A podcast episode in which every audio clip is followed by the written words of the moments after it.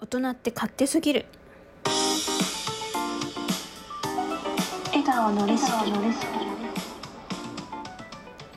はい皆さんこんにちは。はるいるです。この番組は毎日を笑顔で過ごすコツをテーマに笑顔になれるレシピをお届けする番組です。はいということでですね今日はえっ、ー、といただいたえー、お悩み相談がございましてそちらに答える回とさせていただきますえー、DJ 特命さんですが、えー、お悩み相談あの送っていただきましてありがとうございます。今回のねお悩み相談はね結構考えました。うんなんかねすごく考えさせられたしちょっとこう悩みが悩みだけなだけにうん。大人としてどう答えればいいのかなってすごく悩んじゃって なんかちょっとお時間いただきました。ありがとう。ちょっとすいませんが。はい。聞いていただけると嬉しいです。ということで早速読ませていただきたいと思います、えー、こんにちは。私は今スーパーのベーカリーでバイトをしているのですが人によって言うことが違いすぎて悩んでいます。私はいつも夕方から夜までバイトをしているので掃除や明日の準備がメインです。そのためやることが全て終わると本当に暇になってしまい普段は先輩である主婦の方にもうやることはないかん？ないからスマホいじったりゆっくりしていいよって言われます。なので今日もバイトを終わる少し前にスマホを見ていると店長代行が厨房に入ってきてスマホを触っていたことに対して怒り始めました。代行によるとそもそもスマホを持っていること自体が禁止だったらしく怒られている間じゃあ先輩や他の人はどうなるんだとずっと考えていました今回は私にも非があったかもしれませんが、今までいいと言われていたことに対して急にダメと言われたのがショックでした。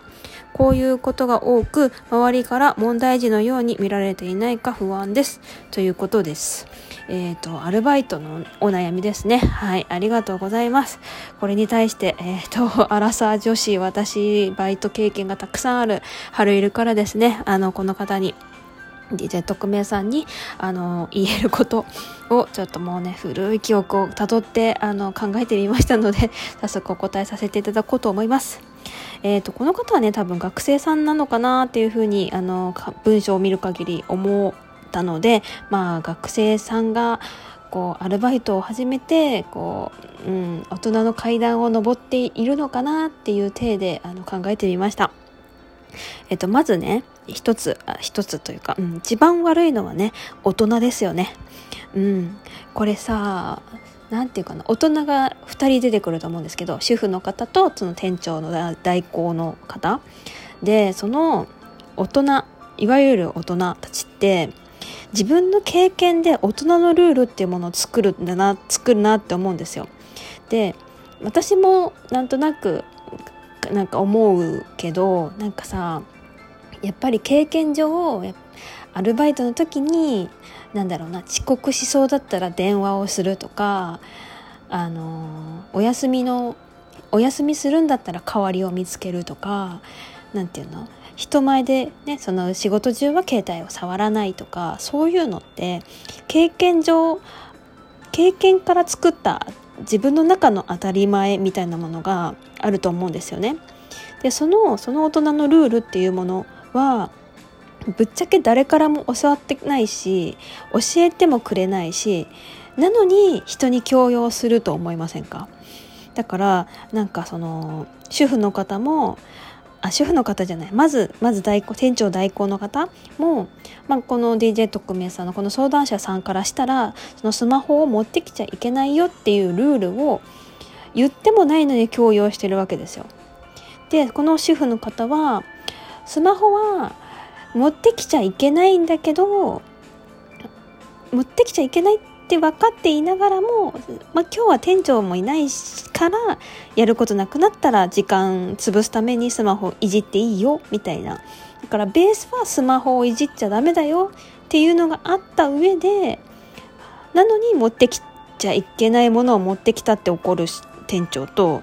その持ってきちゃいけないんだけど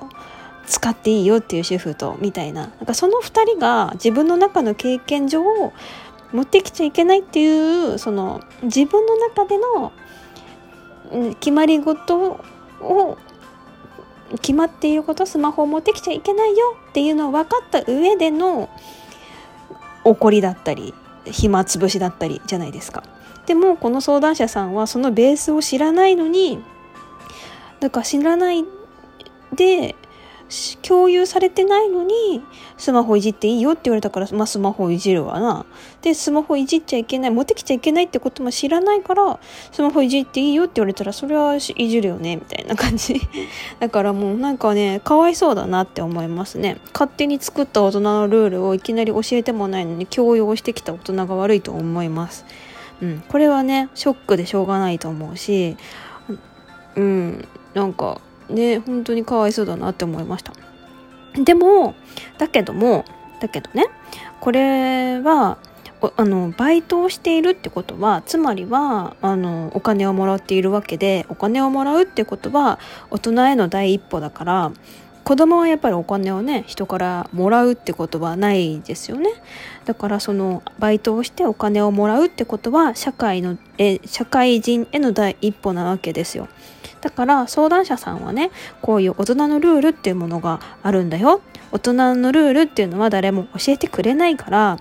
目で盗んでこう自分の中で経験を積んで理解していくっていうそういうことをしなければいけないってことを理解しなきゃいけないよねって思います。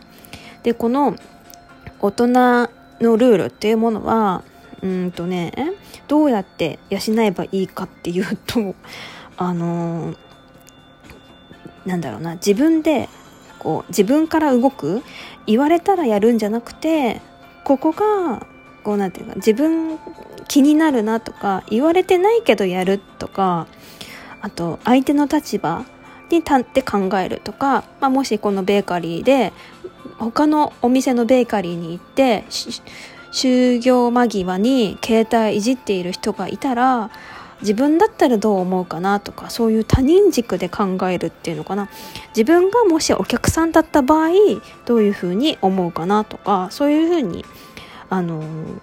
自分自分の考えっていうよりは相手から自分を見たらどう思われるかなみたいなそういうね相手の気持ちになって考えて行動をするっていうのかな、